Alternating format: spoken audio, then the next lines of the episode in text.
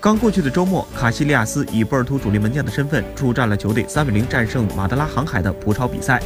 近日，这位曾经的皇马传奇门神、斗牛士军团王朝时代的伟大队长出席了属于他的西甲联赛形象大使授权仪式。不同于已经退役的作为西甲大使的莫伦特斯、普约尔等人，卡西这一次的亮相意味着他将在社交网站上成为西甲联赛的标志性人物之一。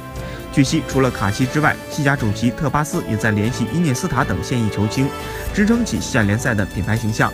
或许不久的将来，我们将听到卡西用流利的中文向中国球迷送出祝福。